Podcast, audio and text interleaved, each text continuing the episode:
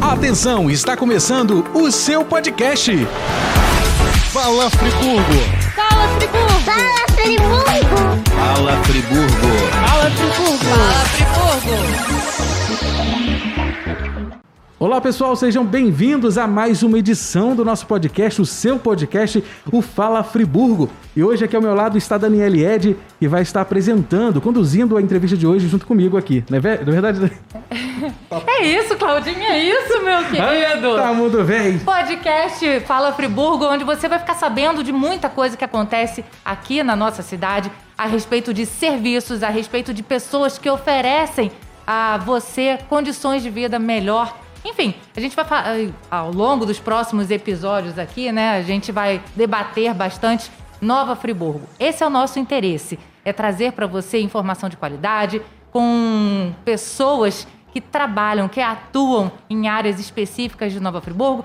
Como disse Fernando Moreira, nosso colega aqui no nosso primeiro episódio, que foi com o prefeito Johnny Michael, sempre que puder a gente vai tentar tratar os temas em discussão de uma forma bem mais leve, para deixar atraente para você que está curtindo, tanto em vídeo quanto em áudio, esse Tem trabalho. vários, várias plataformas da Várias pessoa que está assistindo. Isso, esse trabalho Spotify a aqui. gente também tá? A gente tá É isso aí, Spotify, aonde mais Deezer. no Deezer, no YouTube, nas redes sociais da prefeitura. É Enfim, aí. o que a gente quer é trazer, é, é, montar esse canal de comunicação com você aí que está curtindo. Fala Friburgo, é isso.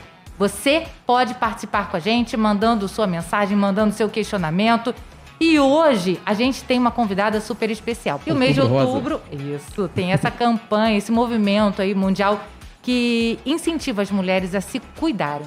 Porque aí, É muito importante essa conscientização, né? E tá acontecendo em todo o Brasil, acho que o mundo também. Esse Outubro Rosa já é conhecido, né? Exatamente. E a gente tem um adendo, sabe? Porque recentemente nós tivemos a nomeação de uma médica. Ela é a nova diretora médica do Hospital Maternidade, Dr. Mário Dutra de Castro. Tá chegando em Friburgo e vamos conversar um pouquinho com ela e conhecer um pouquinho mais da trajetória, dos projetos da doutora Daniele Servinho. Doutora, muito bem-vinda aqui. Obrigada pela sua participação, sua presença conosco. Olá a todos. Bem, me chamo Daniele, como já dito anteriormente. E para mim é um prazer estar aqui com vocês. E vamos conversar um pouco sobre saúde da mulher, sobre o que temos de projeto para a maternidade. É, vamos desmistificar um pouco os conceitos e preconceitos criados em torno da, da maternidade e do parto e trabalho de parto. Isso é muito bacana. Para começo de conversa, eu queria que você se apresentasse. Falasse um pouquinho a respeito da sua formação, da sua carreira até aqui. Bem, eu sou formada pela Universidade de Iguaçu, me formei em 2004. Depois disso, tive eh, uma carreira envolvendo especialização, eh, fiz ginecologia e obstetrícia, atuei em diversas maternidades, em órgãos federais como Marcílio Dias. Hoje, especificamente, eu estou na coordenação da maternidade do Hospital Municipal Pedro II. Já atuo nessa maternidade desde 2013, no cargo de coordenação.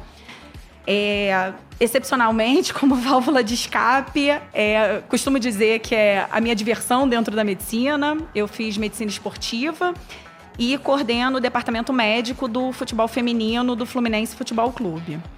É, não faço especificamente ginecologia e obstetrícia lá, faço efetivamente medicina do esporte, mas voltado ao cuidado da mulher esportista. Ou seja, né, um trabalho muito atento, direcionado, com esse foco mesmo, né, de, de prevenção, de atenção à saúde da mulher. Exato, porque além da gente fazer prevenção de lesão, que é a atuação básica do médico do esporte, a gente faz também toda a questão de saúde da mulher para a mulher esportista, que é um ponto de vista um pouco diferenciado. Então a gente vai tratar lá a TPM, vai fazer prevenção de câncer, vai fazer todas as coisas, todos os cuidados que a mulher necessita, só que dentro do clube, sem a necessidade dela procurar uma ajuda de um especialista extra-clube. Uhum. Mais adiante a gente vai conversar um pouquinho, detalhar um pouquinho mais a respeito desse seu trabalho lá com o Fluminense, né? Que é uma equipe grande, né, do estado do Rio de Janeiro. Mas por hora, vamos começar falando a respeito A do, gente tem- hospital, do nosso Hospital Maternidade? A gente tem algumas perguntas aqui, né? A gente está no tema Outubro Rosa, que é o tema que está sendo debatido aí. E a gente. A primeira pergunta é a seguinte: o que, que a gente está fazendo como município, lá no Hospital Maternidade? O que, a gente tem feito aí em relação ao Outubro Rosa? Quais campanhas estão sendo realizadas? Então, especificamente na maternidade, a gente abriu agendas de coleta de preventivo porque a gente entende que apesar da temática ser o outubro rosa, ser a prevenção do câncer de mama, existem outros cânceres que também precisam ser avaliados e essa é uma oportunidade que a gente tem de sensibilizar as mulheres. Então a gente abriu uma agenda de coleta de preventivo, a gente vai abrir uma agenda para realização de ultrassonografia de mama e estamos fazendo com as pacientes internadas algumas rodas de conversa acerca do tema. Então a gente está fazendo com que elas percebam a importância da amamentação na prevenção do câncer de mama, que é um tema que às vezes não é muito abordado. A gente foca no outubro rosa, foca na prevenção ao câncer de mama, mas a gente esquece que a amamentação é um foco de prevenção e que precisa ser estimulado. E nessa, nesse estímulo, a gente ganha por dois lados, que é a amamentação e todos os benefícios que a amamentação tem em relação ao recém-nascido, e a prevenção do câncer de mama de uma maneira muito mais natural e muito satisfatória. Inclusive, a amamentação não é só é, a questão da saúde, mas é, fortalece demais o vínculo entre mãe e o bebezinho. Ou seja, vai além do foco mesmo com saúde, passando também para essa questão de vínculo e, e cuidado e uma relação que é, vai conduzir aí, né, a vida da criança, deixar ela mais segura consigo, com a mãe. Exatamente. Então, a gente foca na amamentação no Outubro Rosa, mas também pensando no aspecto psicológico que isso tem. Pensando no, no futuro dessa criança, no vínculo afetivo que ela cria com a sua mãe e principalmente no desenvolvimento dessa criança. Uma criança que é amamentada é, por livre demanda é uma criança que se desenvolve até intelectualmente muito mais tranquila, tranquilamente do que as que são alimentadas por leite artificial. Então a gente aproveita o gancho do Outubro Rosa e fortalece um trabalho que a gente faz habitualmente na maternidade, mas a sensibilização do tema talvez faça com que as pessoas ouçam mais e absorvam melhor a temática e acabem amamentando mais os bebês e acabem criando mais vínculos, porque aí além de tudo isso que a gente está conversando, tem a questão do benefício da prevenção do câncer de mama. Voltando a falar a respeito da prevenção, doutora Daniele, é, qual a importância de se fazer exames? Porque, como a senhora falou, né, não temos só o câncer de mama, tem outros cânceres também que precisam ser tratados, cuidados. Pode falar um pouquinho mais a E respeito o quanto disso? antes também, né, a pessoa Sempre. descobrir isso é importante, né? Então, no meu trato diário, eu costumo informar as pacientes que ninguém melhor do que elas mesmas para interpretarem as mudanças do corpo delas. Então, inicialmente, principalmente na menina jovem que acabou de menstruar, a ida ao ginecologista é muito importante para que essas meninas passem a conhecer e reconhecer o seu organismo. Então, reconhecer as secreções, os odores, os sintomas comuns, os sintomas que não são tão comuns assim, para elas poderem entender qual é o momento em que elas precisam procurar os médicos. Então, nesse contexto, a gente já começa desde pri- da primeira menstruação a orientar quanto à coleta de preventivo, na intenção da gente fazer prevenção do câncer de colo de útero, que é um câncer extremamente comum nas mulheres e, graças a Deus, extremamente curável. Então, a gente já faz essa orientação desde cedo e ensina como realizar o autoexame das mamas, bem como identificar as anormalidades relacionadas ao seu ciclo menstrual, TPM e outras situações afora que envolvem o aparelho genital, o aparelho reprodutor feminino. Uhum. Ou seja, a informação é fundamental na hora de se conhecer, de identificar possíveis problemas e começar o tratamento. Exatamente. Até porque quando você conhece o seu organismo, uma mudança mínima, ela já te levanta uma suspeita. Quando você vai ao médico, ele está comparando a sua mama a um modelo que ele tem, um modelo anatômico que está lá na cabeça, que ele viu durante o seu estudo de anatomia, durante o seu percurso, durante a, a, a sua carreira. Uhum. Então, é completamente diferente da sua percepção. Você percebe a sua mama, você percebe o seu corpo com uma outra característica, com uma outra. É, é, um aspecto mais fino, né? Você consegue perceber alterações muito mais sutis do que o médico consegue perceber. Porque para o médico, quando ele chega a reparar, às vezes, uma alteração que sugira um nódulo na mama, por exemplo, esse nódulo já está aí há algum tempo. E você poderia já ter interpretado esse nódulo de uma maneira diferente, no sentido de toquei a minha mama, ela tem um negócio que não estava aqui antes. Uhum.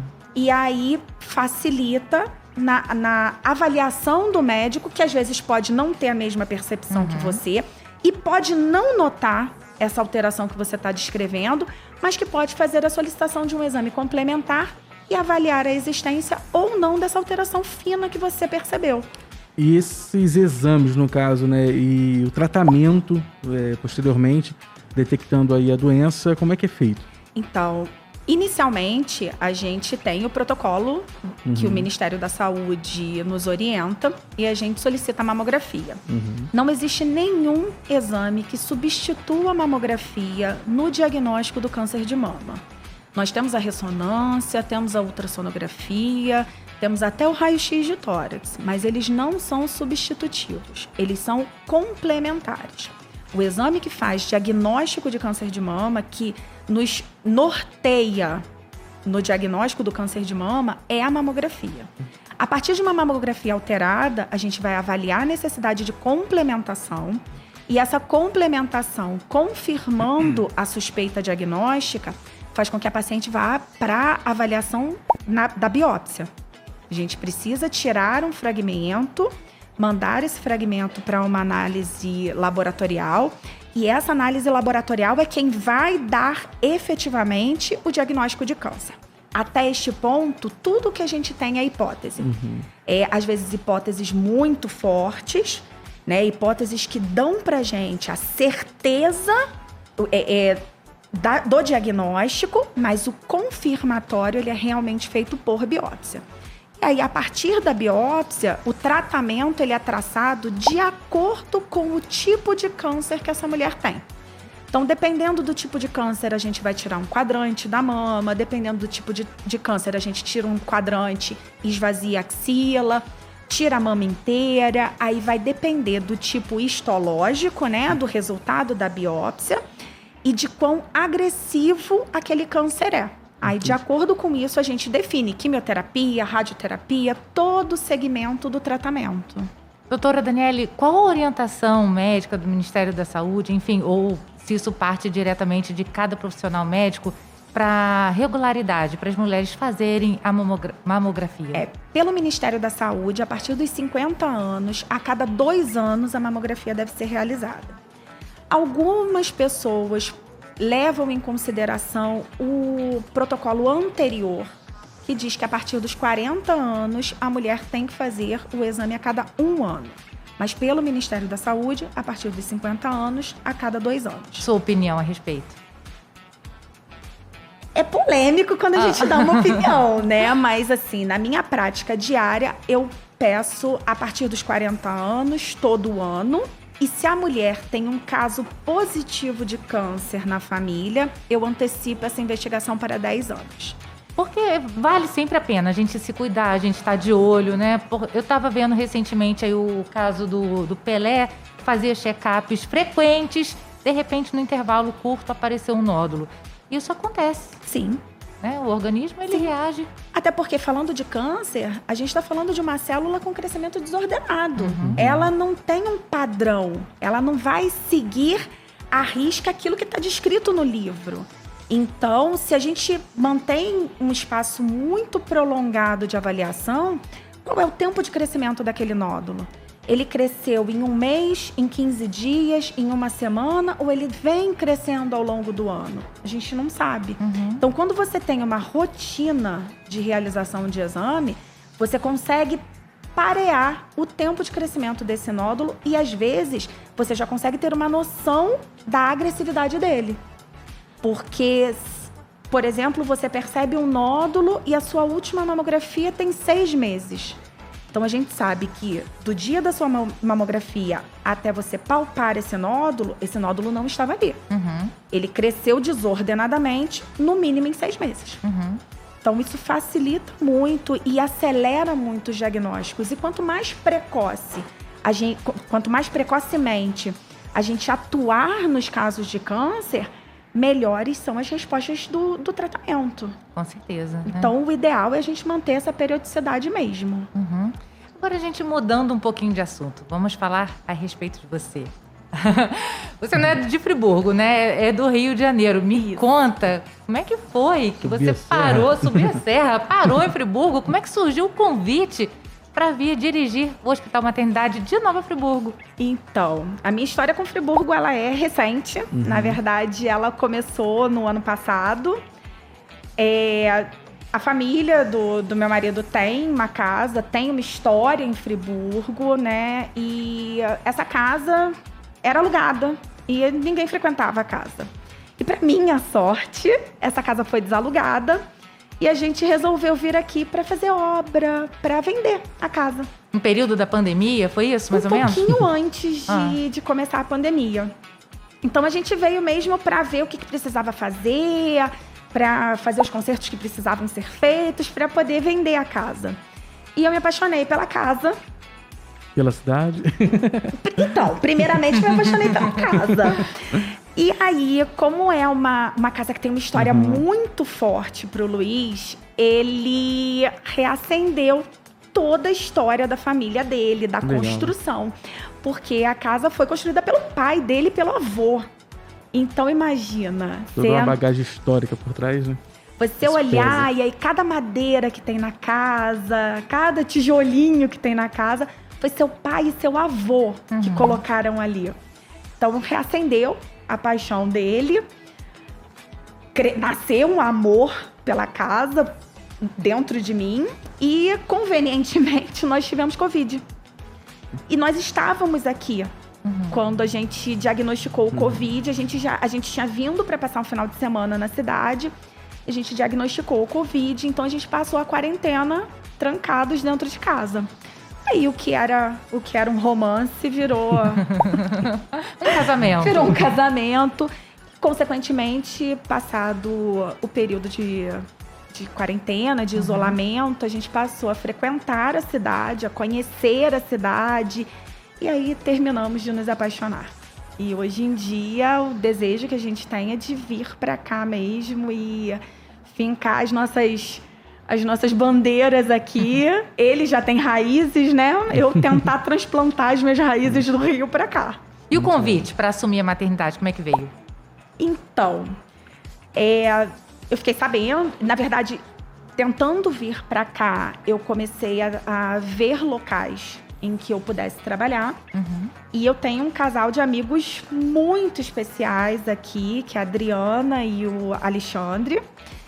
E eles me impulsionaram nessa possibilidade. Então, eles falaram sobre a maternidade, falaram que a maternidade estava sem diretor, me perguntaram se eu não me, não me interessaria em conversar com a secretária de saúde para ver a possibilidade de assumir o cargo.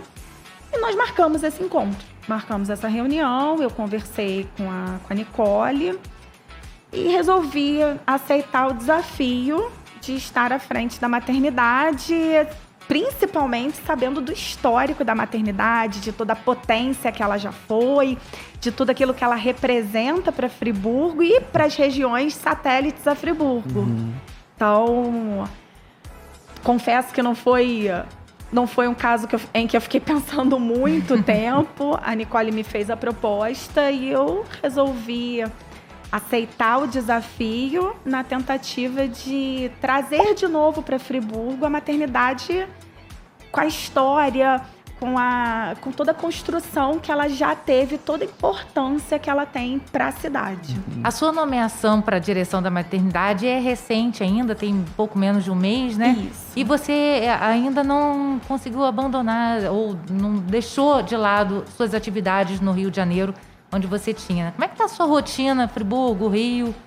É, eu ainda não consegui totalmente, até porque eu tenho filhos pequenos e eles estudam no Rio, então a gente já está finalizando o ano, eu preciso que eles concluam o ano letivo na Uhum. escola. E eu também não posso abandonar o- Claro. a coordenação que eu tenho, porque isso vai gerar um impacto na organização da maternidade, então eu também estou organizando as coisas para que fique tudo funcionando adequadamente. Então, nesse momento, eu atendo as demandas que vão surgindo ao longo da semana, mas estou aqui todas as sextas, sábados, domingos e segundas. E assim, é, você está pouco tempo aqui na cidade, né? Assumiu aí o cargo.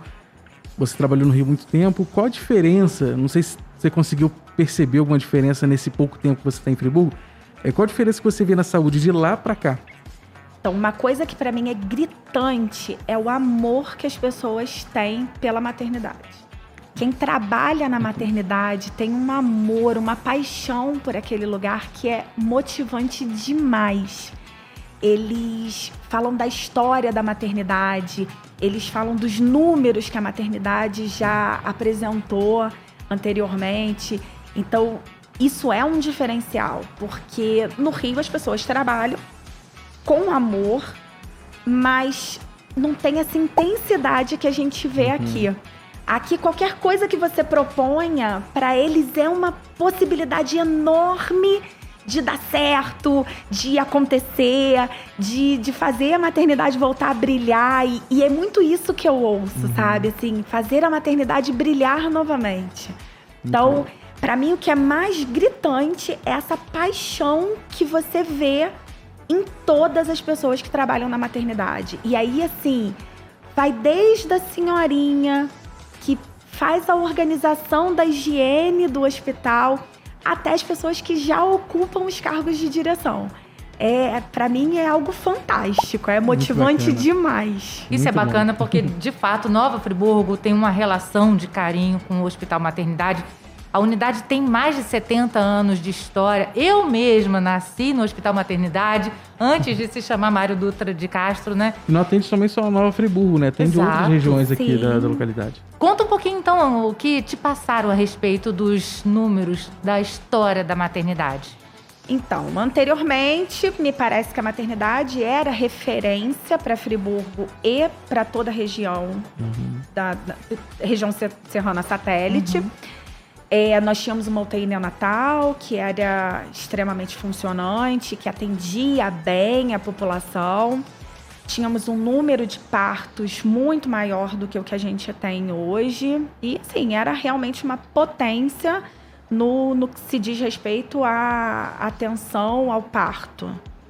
Hoje em dia, ela tem um movimento um pouco menor quando comparado ao que tínhamos anteriormente. Ainda tem um atendimento diferenciado em relação às outras regiões, né, as outras cidades, municípios. É, mas infelizmente a gente hoje não conta mais com o atendimento da UTI neonatal. E isso é uma perda enorme, porque todo bebezinho que precisa de um cuidado a mais, que precisa de cuidado intensivo, ele necessariamente tem que ser transferido. Então, isso é um, um projeto que a gente está firmando como Secretaria de Saúde para a gente reaver. A gente precisa reaver a UTI neonatal para que esses bebezinhos não saiam mais de Friburgo, para que a gente consiga prestar assistência adequada para os bebês dentro da nossa maternidade. É lógico que isso não é um projeto a curto prazo, porque isso envolve muita coisa, envolve obra estrutural, envolve aquisição de material, aquisição de insumos, é, mas é a no- nosso primeiro grande projeto para a maternidade. Boa, bom projeto, a população clama por isso. Mas é bacana a gente também deixar claro, né? Embora a gente não tenha UTI neonatal, temos toda uma, uma rede de assistência que dá esse apoio na hora, a criança, né, os bebezinhos recém-nascidos, na hora de fazer a transferência, Sim. né, doutora Daniela? Graças a Deus a gente conta com o apoio do bombeiro, Uhum. que nos tem sido assim uma ajuda sem tamanho, assim. Acho que se ficarmos aqui agradecendo a eles durante todo o podcast vai ser pouco perto de toda a movimentação que eles fazem para nos ajudar com as transferências, para nos ajudar com, com o transporte seguro desse bebezinho. Então, graças a Deus, a gente tem uma rede de apoio que nos, nos auxilia muito e faz com que os nossos desfechos sejam muito favoráveis. E quais são as maiores dificuldades que você encontrou agora aqui no nosso Hospital Maternidade para seja, enfim, é, é, me conta se é recurso, se é estrutura, o que você identificou já? É, nesse momento, talvez a estrutura seja o nosso ponto mais fraco, mas nada que a gente tenha muita dificuldade de resolver. Mas talvez o, o ponto de, de, de mais dificuldade que a gente tenha seja o estrutural.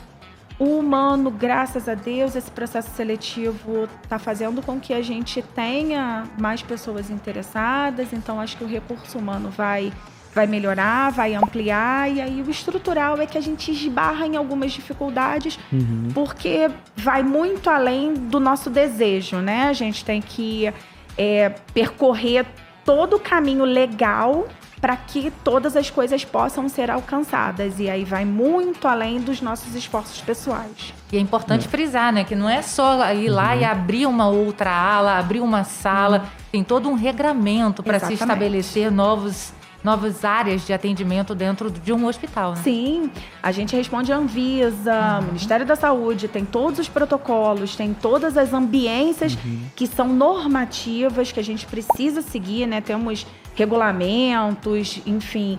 Não é só olhar para um espaço, imaginar que aquilo pode comportar algum serviço e, ok, vamos botar uma maca, o serviço está montado. A gente precisa seguir todos os critérios que são são determinados pelos órgãos para que a gente consiga cumprir todas as normativas legais e ter o licenciamento para o funcionamento de qualquer coisa que a gente deseja. Pois é, doutora, eu vou te fazer uma pergunta. Você falou sobre a estrutura, agora a gente vai falar no geral a sua expectativa daqui para frente e quais os projetos que você tem ali para implementar na maternidade. Bem, então nós já falamos da UTI neonatal, que acho que é o nosso grande sonho, mas o meu maior desejo nesse momento é que a gente consiga trazer um olhar mais humanizado para o trabalho de parto e para o parto. Que a gente consiga acolher as mulheres com um cuidado especializado para aquele momento. Que a gente consiga oferecer a elas uma, um diferencial. Que não seja somente o parto. Que ela consiga viver aquele momento e que aquele momento traga para ela não uma lembrança dolorosa de um momento que não teve cuidado, que ela ficou desassistida, que ela ficou desamparada, mas que ela possa se recordar do parto, do trabalho de parto e do parto com uma memória de carinho, de afeto, de respeito, que a gente possa é, fazer com que o, o- a ocorrência, da- desde a internação até a alta hospitalar, ela tenha para ela memórias boas, que ela consiga olhar para a maternidade, saber que ali ela viveu a expectativa do nascimento do amor da vida dela e que aquilo só vai trazer para ela uma memória boa. Vai trazer uma memória de aconchego, de carinho, de respeito. Então, nesse momento, acho que se a gente tiver que definir a minha expectativa numa palavra, é humanização. Já tem algum projeto, alguma coisa que possa adiantar pra gente? Bem, eu tenho iniciado com os, os médicos o todo como é que eu é, desculpa gente me per- perdi a palavra. Enfim, eu tenho começado com os médicos agora a revitalização dos protocolos assistenciais. Então, a gente está voltando a ter estudos sobre atuação em determinadas situações, principalmente nas situações emergenciais. É, tenho como um desejo a gente começar a fazer a implantação de DIU no pós-parto imediato. Então, conseguir que essa mulher já saia da maternidade com o seu método contraceptivo decidido, definido e inserido, tanto para as de parto quanto as com situação de aborto, que a inserção do DIU seja possível. Uhum. Isso é mais uhum. um dos protocolos, dos, dos desejos que eu estou trazendo. E acho que, como eu disse anteriormente, a gente conseguir melhorar os nossos números de parto, conseguir fazer mais partos na maternidade, conseguir trazer para elas tecnologias de alívio da dor não medicamentosos, né? É, utilização de bola, cavalinho, banqueta, para a gente diminuir os nossos números de cesarianas, porque eu percebi que os números de cesariana são realmente elevados e não necessariamente são o desejo das mulheres. Então, tentar trazer algumas tecnologias para que a gente consiga facilitar e propiciar o nascimento por via vaginal. Uhum.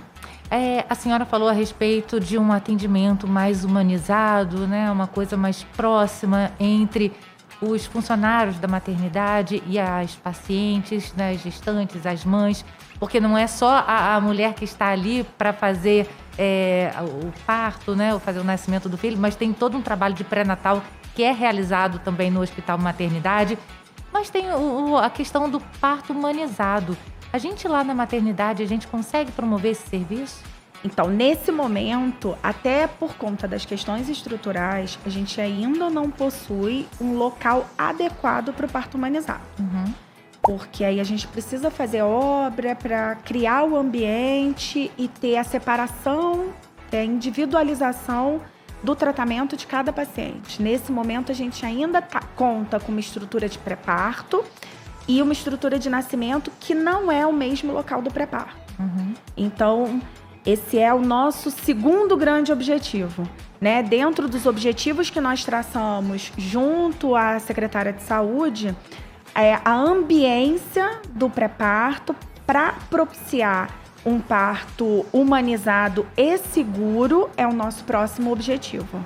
Bacana. Agora a gente vai mudar um pouquinho no, do assunto, né, da maternidade. A gente vai falar sobre a sua rotina. Você falou que ainda tem laços no Rio de Janeiro, seus filhos ainda estão estudando no Rio de Janeiro. Como é que tá essa rotina? Como é que você tem se adaptado ao Rio de Janeiro, Nova Friburgo? Como é que tá sendo isso aí? Então, é, eu não acho Nova Friburgo longe, uhum. né? Então, são duas horas de distância. É, a gente já fazia algumas, algumas grandes vindas para cá, então Hoje em dia, mesmo que eu tenha plantão, por exemplo, no Rio, a gente vem para Friburgo, mesmo que eu tenha que voltar para o Rio no dia seguinte. Uhum. Então, a gente, na verdade, está cada vez mais aqui do, do que, que no Rio. a gente, às vezes, vem para dormir. A gente uhum. sobe a serra, aí dorme aqui, no dia seguinte volta para o Rio de novo. Porque, na verdade, a intenção é a gente passar mais tempo uhum. aqui do que no Rio. Então tô fazendo essa. E querendo ou não, quem tá no Rio tá acostumado também a pegar a estrada, né? Que pega aqueles engarrafamentos de três horas, é. nossa senhora. E tudo no Rio é muito distante, Sim, né? É tudo longe, é. então acaba. Sem trânsito, eu levo no mínimo uma hora da minha casa até o hospital onde eu trabalho. Então. Então a gente está habituado uhum. a pegar trânsito, a ficar longos períodos dentro do carro. Uhum. A diferença é que vindo para cá são duas horas sem trânsito. Sem trânsito, direto. Chegando aqui, quando a gente está com muito trânsito, a gente demora 10 minutos. Exatamente. Então, Tem gente que reclama ainda. É, não, mas a gente está vivendo bem com essa confusão do trânsito de Nova Friburgo. A gente está administrando bem. Para quem está acostumado à realidade lá de baixo, realmente o trânsito de Friburgo é, é maravilhoso. Doutora Daniele, eu não sei se a gente vai continuar falando nesse assunto de confusão. Quero que você me esclareça. A gente falou logo no comecinho do podcast que você é médica lá na equipe feminina de futebol do Fluminense. Como é que é trabalhar com um monte de mulheres ao mesmo tempo? Dá confusão? Nada. É uma delícia trabalhar no Fluminense. Sim, é uma das grandes oportunidades que eu tive fora da obstetrícia. É, eu sempre gostei muito de medicina esportiva, sempre achei uma especialidade muito bacana. E decidi, em 2019, eu decidi ingressar nessa especialidade. E tem um professor maravilhoso, o Dr. Marco Azizi, que é o médico responsável pela base masculina do Fluminense, pela base da seleção brasileira. E ele me deu essa oportunidade. A Comebol criou uma determinação onde os clubes grandes precisavam montar as equipes femininas. E aí, na criação da equipe feminina do Fluminense, a nossa gestora pediu a ele uma, uma indicação e ele deu meu nome. Então, eu tô desde 2019 com a equipe. A gente, além do, do time adulto, a gente tem as equipes de base. Hoje nós temos o sub-16 e o sub-18. Mas já tivemos sub-12, sub-14, sub-15, já tivemos um número elevadíssimo de, de crianças e é uma delícia trabalhar com Tem elas. uma ideia, mais ou menos, de quantos atletas participam de todas essas equipes, integram aí a, o time que você atende lá? Na totalidade, a gente hoje deve estar contando com 70 atletas. Bastante. Incluindo adulto e as equipes de base. Uhum. Além do, da equipe de base, a gente conta com o projeto Daminhas da Bola, que foi idealizado pela Taisan, que é a nossa técnica do, do time adulto. E essas meninas fazem a transição entre esse projeto e as categorias de base que a gente tem no, no Fluminense, fazendo aí algumas delas explodirem. E hoje em dia nós temos é, no sub-17, nesse momento, duas atletas foram convocadas. A gente está produzindo aí uma novas Martas pro. Se Deus quiser. Estamos produzindo novas Martas aí pro futuro, pro para brilhar aí no Brasil. E, e o Fluminense tem um histórico aí de gerar, de descobrir atletas, Sim. né? Por que não na equipe feminina também? Exatamente. Assim, o Fluminense ele é famoso por ser um time formador. Uhum. Né? Nós, No masculino, nós formamos grandes atletas. Temos aí, temos aí o Marcelo, enfim, temos o Pedro, temos o João. É, é um time famoso por formar grandes atletas. Principalmente porque o Fluminense ele vai muito além do futebol. Ele é muito preocupado com a integridade da pessoa. Então, além de formarmos grandes profissionais no quesito esportivo, formamos também atletas que são respeitosos, que conhecem os seus limites, que sabem como se comportar, que sabem é, como eles devem agir além do futebol. Então, a gente trouxe esse conceito, ele é muito forte e ele foi trazido para o feminino. Então, a Amanda, que é a nossa gerente, a Taisan, que é a treinadora, elas batem muito nessa tecla do respeito, da educação. As meninas dos, das categorias de base, elas apresentam o boletim escolar, isso é um requisito para permanência, porque elas entendem que a atividade delas no Fluminense não pode interferir no desenvolvimento escolar delas. Então, isso é cobrado, isso é acompanhado. Nós, além do, da questão do futebol, temos o apoio de psicólogas, assistente social, nutricionista. Então, é todo um trabalho minucioso feito por trás para que elas consigam ir lá, treinar e desenvolver o melhor da aptidão esportiva delas. Mais, mais. Muito bom. Agora vamos falar um pouquinho sobre a sua formação novamente. Você é especializada em ginecologia e obstetrícia. Sim. É, muito- a dúvida de muita gente, na verdade, é sobre o parto humanizado e também sobre é, a cesárea humanizada. Tem como contar um pouquinho pra gente como é que é? Cla- Claro. É, na verdade, é, o conceito de humanização ele parte do pressuposto em que o desejo materno ele é respeitado. E aí, quando você fala do parto humanizado, você significa que você está respeitando o desejo pelo parto vaginal ou pela própria cesariana. Porque independentemente da via por onde esse bebê vai nascer, a humanização, o respeito, ele precisa estar contido em toda em todo o intercurso do processo. Uhum. Então, o parto humanizado e a cesariana humanizada, eles se diferem porque no parto a mãe é a protagonista do momento. Ela vai adotar a posição que ela desejar, ela vai fazer a força, né, o que a gente chama de puxo, no momento em que ela sentir o desejo de realizar aquele puxo, e a gente tende a não ter nenhuma interferência em relação a todo esse processo. A gente está ali apenas para acompanhar e diferenciar o que é fisiológico, o que é normal, de alterações que não são normais. Então, a nossa função naquele momento é garantir a segurança para o que chamamos de binômio, né? Para a mãe e para o bebê. Uhum. Então, a gente, as interferências que a gente faz são apenas escutar o coraçãozinho do bebê, saber se esse bebê está com uma frequência adequada, se ele não está apresentando nenhum sinal de sofrimento, é, atender às solicitações da mãe, porque às vezes a mãe tem dúvidas ou tem algum questionamento ou quer fazer alguma coisa e a gente precisa orientar como uhum. essa, esse desejo dela precisa ser, ser realizado, mas no mais, em relação ao parto vaginal, a nossa função é não intervir, é deixar que a coisa aconteça naturalmente em um ambiente seguro. Já a cesariana, como a mãe não pode protagonizar aquele momento, a gente tenta fazer com que ela se sinta inserida no processo.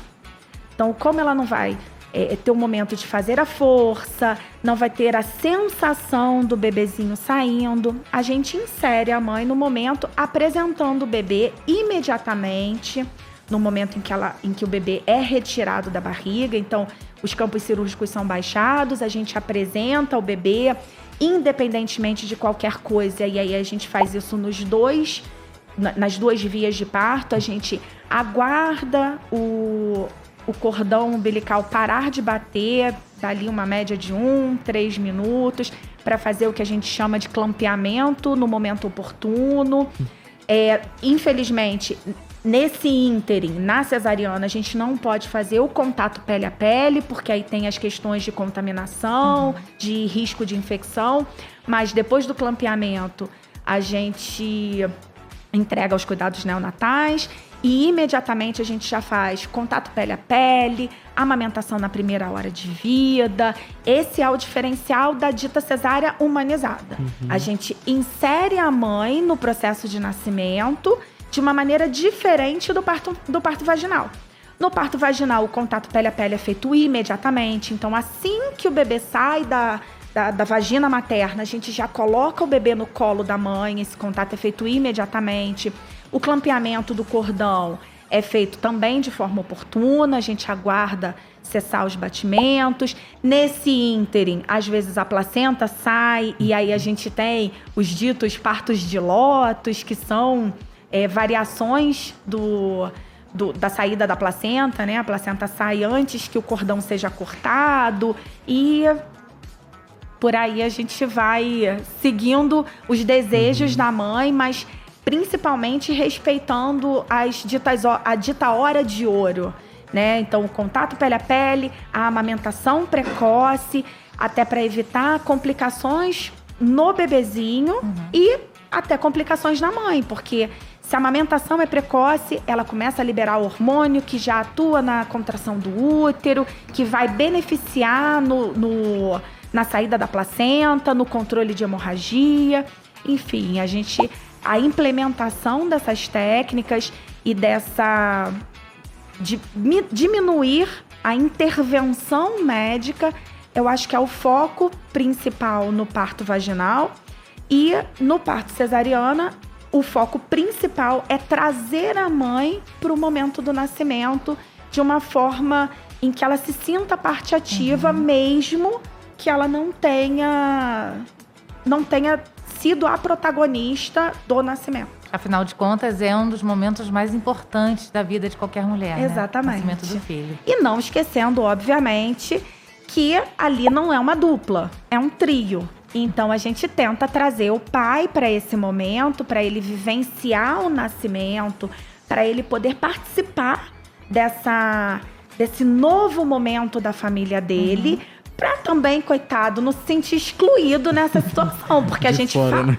a gente fala o tempo todo da mãe do bebê, da mãe do bebê e o pai nessa história. Doutora Daniela, ó, Cláudio ainda não é pai. Por enquanto, Mas- ele é pai só de cachorro. Mas senti um negocinho aqui no Sim, coração. Você vai assistir, vai ter coragem de assistir Ah, ali seu bebezinho quando esposa chegar tá a sua hora? lado. Minha esposa tá aqui do lado, eu já falei com ela que eu vou- quero assistir, mas não sei se eu vou aguentar. Aguenta, aguenta. E se não aguentar, a gente chuta pro cantinho, filma e bota no YouTube pra todo mundo ver. Passando Faustão.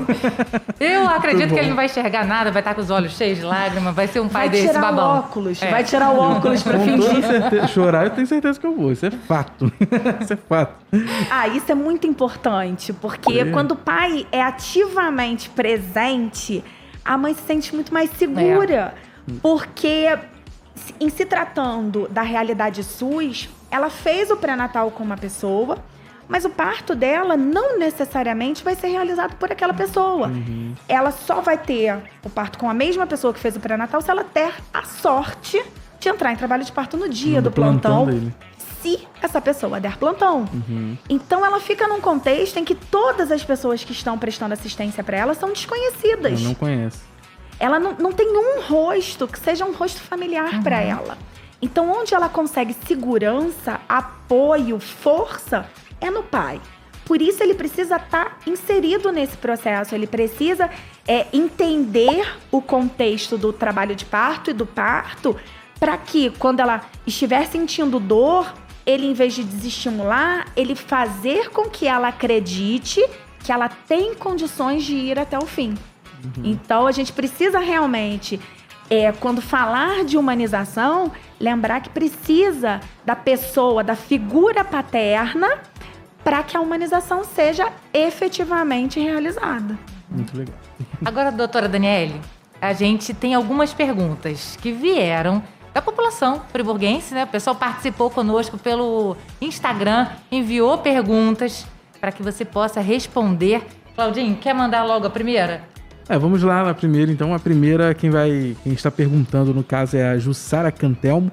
É verdade que não há mais UTI neonatal na maternidade? Você acabou respondendo né, anteriormente, mas a pergunta é da Jussara Cantelmo. Quiser responder novamente? Olá, Jussara, obrigada pela pergunta. Infelizmente, nesse momento, nós não contamos com o apoio da UTI neonatal. Mas a equipe de neonatologia, a equipe de pediatria do- da maternidade, ela é treinada para dar os cuidados para esse, arre- pra esse recém-nascido até que ele possa ser transferido para uma unidade de forma segura. Então, infelizmente, não temos o TI neonatal no momento, mas conseguimos prestar assistência inicialmente até que esse bebê vá para um ambiente seguro, onde ele vai conseguir receber todo o cuidado que é necessário para o crescimento dele. A segunda pergunta é da Amaia. Diz assim: pretende colocar profissionais para USG aos sábados e domingos? Primeiramente, o que é o USG? Olá, Maia, obrigada pela pergunta. É, o SG é a ultrassonografia. Uhum. Então, tenho a pretensão de ter ultrassonografia todos os dias, mas ainda não é, um- não é uma prioridade nesse momento. A gente está priorizando o, o, a UTI neonatal, a gente está priorizando algumas outras situações, mas a intenção é que a gente tenha ultrassonografia todos os dias na maternidade. Aí a Maia faz um complemento aqui, um pedido, na verdade, que é para pedir, falar com o pessoal lá, né, para manter o banheiro da enfermaria um sempre sequinho, porque para não provocar risco lá para as gestantes que passam, transitam ali no banheiro. Pode ficar tranquila que eu vou levar o seu comentário ao conhecimento das meninas da maternidade e a gente vai tomar esse cuidado. Olha, a próxima pergunta é da Mari. Ela, ela pergunta o seguinte: quem faz pré-natal no particular tem direito de realizar o parto na maternidade? Olá, Mari, obrigada pela pergunta. É, a rede SUS, ela é universal. Então, independentemente de onde o pré-natal for realizado, o parto pode ser realizado em qualquer unidade SUS. Não existe nenhuma diferenciação, nenhuma questão, não existe nada que a impeça de realizar o seu parto na nossa maternidade. E tem também a, per- a pergunta da Tatiana Figueira. Por que não tem nenhum especialista em aleitamento materno dentro da maternidade? Existem técnicas para que diferentes tipos de mamilo possam amamentar e a falta de conhecimento arrasa o arrasa com o psicológico na nova puérpera. É Tatiana o nome dela, Tatiana né? Figueira. Olá, Tatiana. Bem, nós temos o fonoaudióloga, a fonoaudióloga, que é quem presta esse treinamento para a mãe. Além disso, as técnicas de enfermagem, elas são orientadas para lidar com essas situações. E aí a gente vai orientar a respeito da pega, a respeito do melhor posicionamento do bebê, a respeito de técnicas mais adequadas de acordo com a particularidade de cada mama e de cada mulher. Então, a gente tem dentro da maternidade as pessoas que fazem essa orientação, sim. Se porventura ela teve uma experiência que não foi a melhor experiência, nesse momento eu peço desculpas pelo, pela desassistência que ela sentiu ter sofrido e vou intensificar o treinamento com as meninas para que outras mulheres não passem pelas mesmas situações. Deixa eu até aproveitar um gancho. Como a maternidade oferece um pré-natal, lá tem também um curso né, de orientação para gestantes. Sim, nós temos o curso de orientação para gestantes, temos é, o planejamento familiar para as que se encaixam nos critérios legais e desejam fazer a, a laqueadura, laqueadura das trompas. Então, é, na maternidade, todas essas orientações são fornecidas no período de pré-natal. Legal. Vai. Bom, o próximo comentário é da Simoni Carvalho. É, ela fala o seguinte: Amo e trabalho há 18 anos na maternidade. E te tá dando, te tá dando as boas-vindas. Seja bem-vinda. Olá, Simone. Viu como eu disse? As pessoas amam a maternidade, as pessoas Muito desejam trabalhar na maternidade. Aquilo ali é, é- é um lugar que transborda paixão. Muito bom. E tem a participação também da Vitória Araújo. Ela pergunta: o que será feito para melhorar a assistência da maternidade? A assistência precisa ser melhor, precisa ser respeitosa. Por favor. Desculpa, qual o nome? É a Vitória. Vitória Olá, Araújo. Vitória. Então, é uma das premissas dessa nova gestão. A gente vai trabalhar a humanização do atendimento à mulher, independentemente da situação em que ela apresente. Tanto para a situação de aborto, porque aqui a gente está falando muito de parto, de trabalho de parto, e a gente não pode esquecer que a gente também trata das perdas gestacionais. Então, a intenção inicial, a mais urgente que a gente tem, é a mudança no olhar, a mudança no cuidado às mulheres que procuram atendimento na maternidade. Além dessa sensibilização, porque aí a gente não está falando de treinamento, a gente não está falando de técnica, a gente não está falando de conteúdo é, científico, a gente está falando de sensibilização. As pessoas precisam crer que a humanização no atendimento é a melhor forma de atender. E além disso tudo, a gente tá fazendo, já iniciou o treinamento para os protocolos, que também vai fazer com que o atendimento seja melhorado. Enfim, é uma premissa da gestão atual, é uma necessidade que a gente vê ecoar nos corredores da maternidade e são providências que já estão sendo tomadas. Bom, a próxima pergunta é da Ana Maria Silva. É, o procedimento para parto normal atualmente está sendo mais humanizado? A pergunta é da Ana Maria Silva. Olá, Ana Maria. É, no tocante à humanização, a gente ainda tem muito a melhorar. E é o que eu estou dizendo desde o início. A gente vai é, fazendo com que os profissionais se sensibilizem, modifiquem as suas posturas e entendam que alguns comportamentos eles não podem ser repetidos no ambiente de um hospital maternidade. Então, isso depende muito da sensibilização. Isso não é um trabalho fácil, isso não é uma, uma mudança que a gente vai conseguir num tempo muito curto. Mas é um, um ponto em que a gente já está investindo. É uma modificação que a gente já está começando a trabalhar, começando ali com passos de formiguinha para trazer a equipe médica, a equipe de enfermagem, a equipe de atendimento multidisciplinar, a equipe da recepção, porque humanização não está só no atendimento médico. Ele está ali desde a recepção, onde quem está fazendo a fichinha está entendendo que essa paciente está com dor, está respeitando os momentos dela para dar a resposta ou não. Então essa sensibilização ela tem que ser feita desde a porta de entrada até o último momento de permanência dela na enfermaria antes de obter a alta hospitalar. Já estamos trabalhando com isso. Perfeito, doutora. Agora chegou a participação da Dani Maturano. É a Dani para Dani para Dani. a pergunta é a seguinte: a maternidade possui UTI pediátrica? Olá, Dani. Então, a maternidade, ela é uma unidade de atendimento materno e fetal. A pediatria não é contemplada no ambiente de maternidade. Quem contempla a pediatria é o Raul Sertão.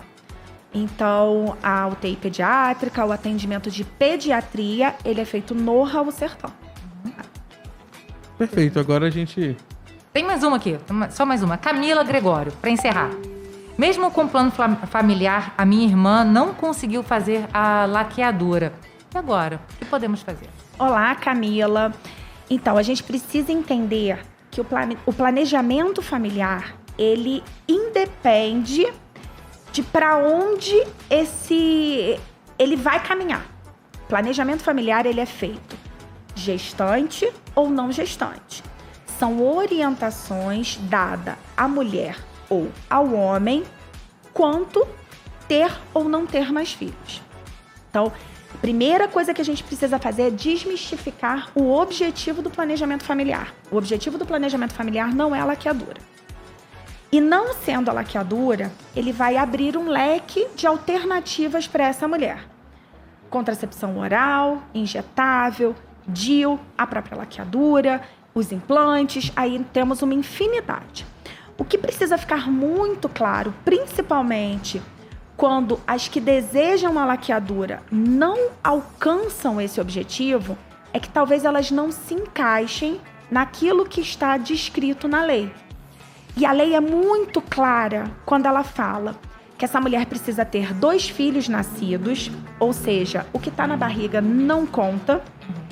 Ela precisa ter tido duas cesarianas e ela precisa ter idade mínima de 28 anos. Se ela não atender a qualquer um desses três critérios, ela não é elegível ao procedimento de laqueadura tubária. E aí a gente, apesar do planejamento familiar, ela vai, ela não vai fazer a laqueadura e vai ser ofertado a ela uma outra maneira de contracepção. Então, não sei qual foi a situação da irmã dela, mas a gente precisa analisar com um pouco mais de cuidado cada caso e individualizar esses casos para que as pessoas consigam entender que às vezes vai muito além daquilo que a gente deseja fazer, mas tem aquilo que é possível ser feito porque está descrito, tem uma lei, tem uma normativa, tem um regulamento, tem alguma coisa que rege aquilo e que nos dá a possibilidade ou não de executar o desejo dela. Individualizar Bacana. esses casos uhum. passa justamente por tudo que você falou até agora, que é a questão do uma, de humanizar o atendimento, né? É isso, né, Claudinho? É. Estamos chegando agora oficialmente ao fim do nosso podcast Fala Friburgo, não é verdade, Dani? É isso aí. Hoje nós tivemos a deliciosa participação da doutora Daniele Servinho, que é a nova diretora do Hospital Maternidade, doutor Mário Dutra de Castro tá vindo aí do Rio de Janeiro trazendo toda uma expectativa de bons ventos, né, para o nosso atendimento na área da saúde. Doutora Daniele, muito obrigada. Quer deixar aí seu, suas considerações finais? Imagina, eu é que agradeço a atenção de vocês, eu é que agradeço o cuidado Isso. que vocês tiveram comigo, né, com a condução, porque confesso que tô nervosa. Normal. Enfim, quero agradecer muito as pessoas de Nova Friburgo que me acolheram, que estão me abraçando nessa nova trajetória, que tão, estão confiando é, na possibilidade da gente cumprir o, o desejo que a gente vem manifestando.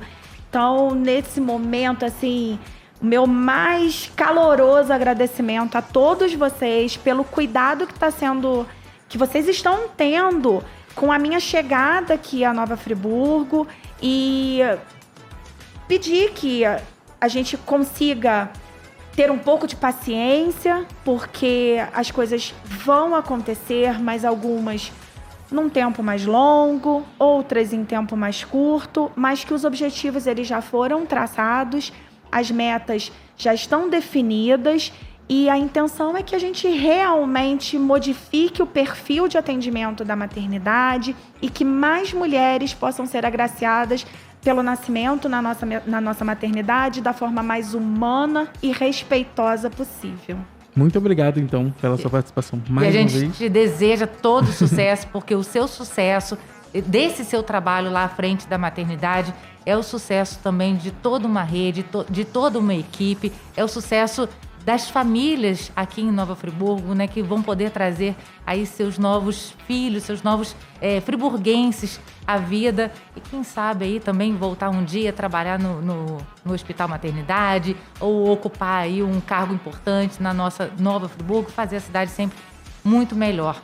Parabéns, seja bem-vinda, sucesso mais E uma dizer vez. também que o nosso microfone aqui do Fala Friburgo vai estar sempre à sua disposição, sempre que precisar da gente, quiser falar com a população, se comunicar com a população de Nova Friburgo, você pode contar com o Fala Friburgo, que é produzido pela Subsecretaria de Comunicação Social da Prefeitura. É isso aí. E a gente conta, ó, é com você. Você que está conferindo aí esse nosso segundo episódio, pode participar sempre, porque é fundamental que você mande seu questionamento, que você abra esse diálogo com o poder público. Então, fique atento, porque sempre alguns dias antes da nossa gravação do podcast, a gente vai lançar lá pelo Instagram da prefeitura quem é o próximo convidado e abrir a caixinha de pergunta ali para você deixar o seu questionamento. Tá combinado assim?